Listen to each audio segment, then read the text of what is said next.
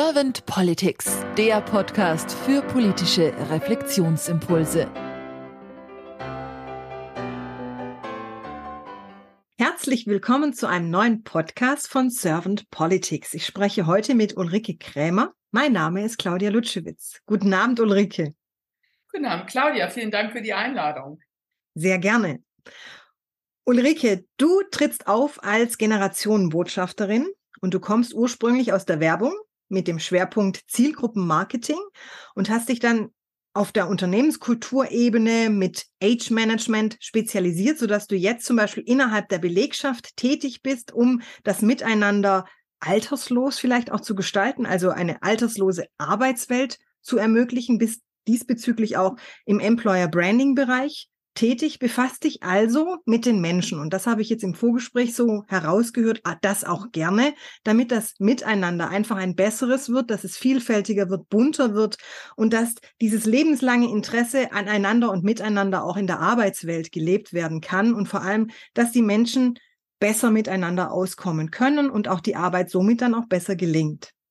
Und was ich auch gelernt habe von dir, ist, dass du dich eigentlich schon lebenslang für die Politik interessierst und in deiner Jugend oder auch später noch engagiert sogar warst.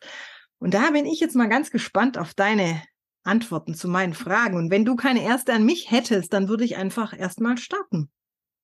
Ja, also du kannst gerne starten. Ich bin gespannt, was kommt. Ulrike, wenn du an die Aufgabe von Politik denkst und das mal so durch deinen Körper wandern lässt, was ist für dich die Aufgabe von Politik? Ja, also zunächst einmal, wir sind alle Politik, nicht? Also Polis, ne? Also es ist letztendlich so, viele sagen ja immer die Politiker oder man müsste doch und zeigen im Fingerpointing technisch auf andere. Aber eigentlich sind wir ja selber alle die Politik. Jeden Tag äh, gestalten wir Gesellschaft und es lege an uns, äh, da auch jeden Tag Akzente zu tun. Aber wir machen es eben nicht. Wir nutzen nicht unsere Möglichkeiten, egal wo wir sind, ob wir in der Schule sind. Da gibt es dann auch einen Schulsprecher, da gibt es auch Klassensprecher, da gibt es eben alle möglichen Initiativen oder Workshops. Man kann überall wirken. Und später ist es genauso an der Universität oder auch in den Firmen. Man könnte ja zum Beispiel auch in der Gewerkschaft tätig sein, im Arbeitervertret äh, Arbeitnehmervertretung mitarbeiten und so weiter. Also es gibt so viele Möglichkeiten und das alles ist Politik. Und insofern, äh, ich glaube, ähm, die Aufgabe von Politik ist, die Menschen zu, mitzunehmen. Und ich glaube, da aus meiner Sicht, da könnte mehr gehen. Und äh, ich denke, wenn wir alle mehr mitmachen würden, dann äh, könnten wir da auch wesentliche Rucks oder wesentliche Dinge in der Gesellschaft vorantreiben. Jetzt hast du schon angesprochen, dass du denkst, der Einzelne oder die Einzelne sollte sich vielleicht mehr einbringen oder mehr mitmachen an der Politik. Wie nimmst du sonst noch die Politik wahr? Also insgesamt gesehen äh, stört mich natürlich heutzutage auch so einiges. Und äh, ich persönlich habe einfach manchmal das Gefühl, wir haben uns eben weiter vom Volk distanziert. Und äh, ich weiß nicht, ob es eine Wahrnehmung ist oder ob es tatsächlich so ist, aber zum Beispiel, es geht schon damit los, dass ich aus meiner Jugend das kenne, dass man viel, viel aktiver auf der Straße war. Oder auch bei dieser Door-to-Door-Initiative, dass man dann auch von Tür zu Tür gegangen ist und auch mit den Menschen gesprochen hat und da auch viel mehr gewirkt hat nicht? und äh, hands-on. Und heute habe ich immer das Gefühl, das ist sehr akademisch geworden. Man sieht kaum noch wirklich jeden Tag, zumindest auf gar keinen Fall, Politiker auf den Straßen. Und wenn dann vielleicht beim Wahlkampf, aber selbst die Wahlkämpfe, die sind irgendwie so, so blutleer und oftmals eben auf großen öffentlichen Plätzen. Und dann ist da natürlich auch Mordslärm und Krach immer mit Störern und so weiter. Also es, äh, so, eigentlich macht es nicht so viel Spaß, wie es sein könnte, ne? wenn man eben einfach im Gespräch wäre. Also das wäre wesentlich ruhiger, unauffälliger, vielleicht nicht ganz so, äh, so interessant für Massen, aber dafür für die Einzelnen. Und dann würden sie Menschen eben sich auch mitgenommen fühlen. Hm. Das heißt, was würdest du dir für die Zukunft der Politik wünschen?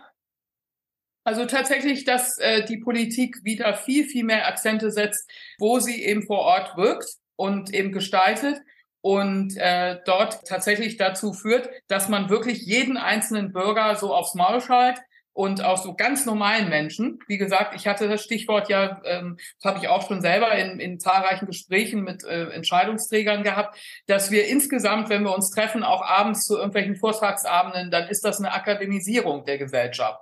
Aber wir haben eben viel zu wenige Punkte, wo ganz alte Menschen dazugezogen werden, äh, wo, wo bildungsferne Menschen dazugezogen werden, wo Menschen äh, mit schlechteren Sprachkenntnissen vielleicht aufgefordert werden, sich zu beteiligen und so weiter. Also diese ganz üblichen Zirkel, aber die eben wesentlich gemischter. Und das hinzukriegen, das ist tatsächlich eine schwere Aufgabe, aber das setzt dann auch voraus, dass man sich auch generell als Politik wieder mehr öffnet fürs gesamte Volk.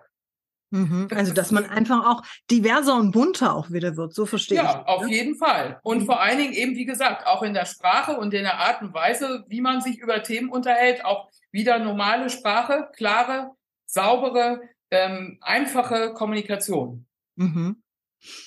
Ich stelle im Podcast gerne die Frage, manchmal nenne ich sie Kanzlerfrage, manchmal nenne ich sie Glaskugelfrage. In deinem Fall würde ich jetzt doch ganz gerne mal Kanzlerinnenfrage stellen. Ulrike, stell dir mal vor, du wärst Bundeskanzlerin geworden und du hättest ein sehr, sagen wir mal, generationenübergreifendes Team an deiner Seite. Ihr seid sehr divers und bunt und sehr offen. Was wären so zwei bis drei deiner Fokusthemen, die du als Kanzlerin anstoßen würdest mit deinem Team? Also ich hatte, ähm, glaube ich, schon immer so, also ich habe mich sehr, sehr lange Zeit und lange Jahre immer mit Kindern und Jugendlichen auseinandergesetzt, habe auch diese Kinderthemen oft zum Schwerpunkt gemacht. Und ähm, in den letzten Jahren hat sich jetzt eben auch sehr stark mein Fokusthema, was ich eben auch sehr viel im Zielgruppenmarketing schon hatte, die Best Agers, das ist die Gruppe der 45 bis 67-Jährigen, also vor Renteneintritt, ähm, sich um die eigene Gruppe, in der ich mich jetzt ja auch mittendrin befinde, äh, sich um die Gruppe zu kümmern, weil die eben auch in den letzten Jahren einfach ähm, so ein schlechtes Image bekommen hat. Also wir sind schuld, dass alles Mögliche schiefgegangen ist und so weiter da eben diese, diese Situationen zu bereinigen und diese Gruppe eben wertschätzender zu behandeln, die immerhin die ganze Wirtschaft aufgebaut haben, die Kinder noch gekriegt haben, die eigenen Kinder mit deutscher Herkunft äh, gekriegt haben. Das war ja auch eine Lebensleistung und die finde ich ist falsch wahrgenommen worden. Und auch die Rolle der Mutter, die sich gerade stark ändert, ne, wo man ja auch so merkt, also die Mütter müssen wieder stärker ähm, äh, äh gewertschätzt werden, besser auch mitgenommen werden, weil sie sie ihnen wurde jahrelang, also wenn ich ja auch mal an meine Mutter denke, die Generation, denen wurde jahrelang gesagt, sie machen einen tollen Job, wenn sie möglichst viele Kinder kriegen und auch zu Hause sind und für einen wunderbaren Background für ihren Ehemann sorgen. Und jetzt plötzlich heißt es immer, warum haben sie nicht 45 Jahre gearbeitet? Dann brauchen sie sich nicht wundern, wenn die Rente so klein ausfällt. Und das sind so viele Dinge, das ganz nah am Menschen. Also ich habe da so viele Felder, ähm, äh, die Mutterthema hatte ich ja schon, dass es jetzt so eine große Kinderarmut gibt und äh, letztendlich ist eine Kinderarmut immer eine Frauenarmut, weil ähm, Kinder leben ja von dem Geld ihrer Mutter oder von ihren Vätern, wenn sie vorhanden sind. Auch das könnte mal wieder besser werden. Und da sind ganz viele ähm, gesellschaftliche Themen, die würde ich ganz, ganz klar in den Vordergrund stellen. Ich würde ohnehin den Blick wieder mehr nach innen richten und nicht so sehr nach außen. Mich stört auch in den letzten Jahren, dass wir, ich weiß, wir sind hier in der Zeit der Stapelkrisen, aber ähm, ich würde mich sehr, sehr gerne äh, wieder ähm, als Kanzlerin um die Innenpolitik kümmern, um das eigene Volk im Sinne von äh, gucken, was unsere Leute, die heute bei uns sind in Deutschland, was wir für die tun können. Und da eben äh, wirklich ganz genau in alle kleinen Mikrogruppen, ne? weil wir sind eben nicht mehr eine Makrogruppe, wir sind jetzt kleine Mikrogruppen. Und genau so würde ich als Politikerin, als Kanzlerin äh, den Blick ins Innere werfen und den wirklich fokussieren und dem auch mehr Geld geben. Denn da sind so viele Dinge liegen geblieben. Ich habe ja nur ein paar angesprochen, aber da könnte man so viel machen und muss auch so viel machen. Und Kommunikation steht da auch wieder ganz, ganz weit vorne. Habe ich dir jetzt irgendeine Frage nicht gestellt, Ulrike, die du gerne im Zusammenhang mit Politik der Zukunft beantwortet hättest? Naja, es sind natürlich viele Themen, die, die gelöst werden müssen. Aber ich äh, bin jetzt äh, ähm, in meinem Fall jetzt, gut, als Kanzlerin äh, würde ich mich ja auch um alle Themen kümmern. Das muss ich ja auch, nicht? Also, aber ähm, tatsächlich, wenn ich als Ulrike eben was gestalte, dann habe ich mir natürlich so ein paar Fokusthemen rausgesucht. Und mir liegen die Menschen halt sehr stark am Herzen. Und ähm, natürlich die internationale Zusammenarbeit muss sehr gut sein. Da, da haben wir, da sind wir nicht drauf gekommen, aber das hat natürlich auch mein ganzes Leben lang eine Rolle gespielt, weil ich ähm, eben äh, im Ausland gelebt habe als Kind, international natürlich dadurch aufgewachsen bin, also auch bilingual Und ähm, dann habe ich auch in den Jahren später war ich Worldwide Coordinator und habe internationales äh, Werbemanagement betrieben. Nicht? Und ich habe natürlich auch in meiner äh, Zeit jetzt als Akademieleiterin äh, in den fast 16 Jahren äh, hatte ich internationale Studenten. Also die Internationalität lag mir immer am Herzen. Aber ähm, ich weiß nicht, also jetzt im Moment geht's mir jetzt tatsächlich drum, diese Befriedung, dass wir im Inneren des Landes nicht gespalten werden, dass, ähm, dass wir uns besser verstehen. Aber auch ich bin durchaus dafür, die Dinge beim Namen zu nennen, sie auszusprechen, den Finger auf die Wunde zu legen. Da halte ich sehr viel von. Ich mag das nicht, dieses Drumherum-Geeier.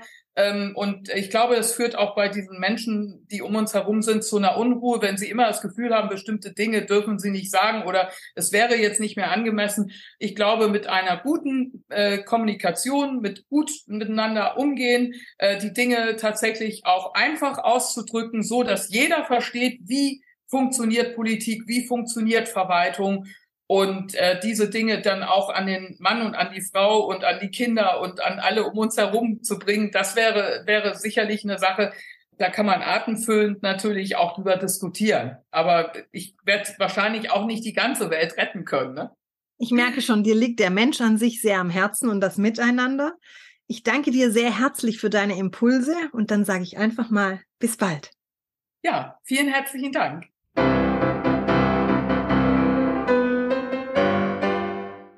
Servant Politics gibt's auf Spotify, Apple Podcasts und überall, wo es Podcasts gibt. Abonniert uns gerne und hinterlasst uns eine Bewertung. Servant Politics, der Podcast für politische Reflexionsimpulse.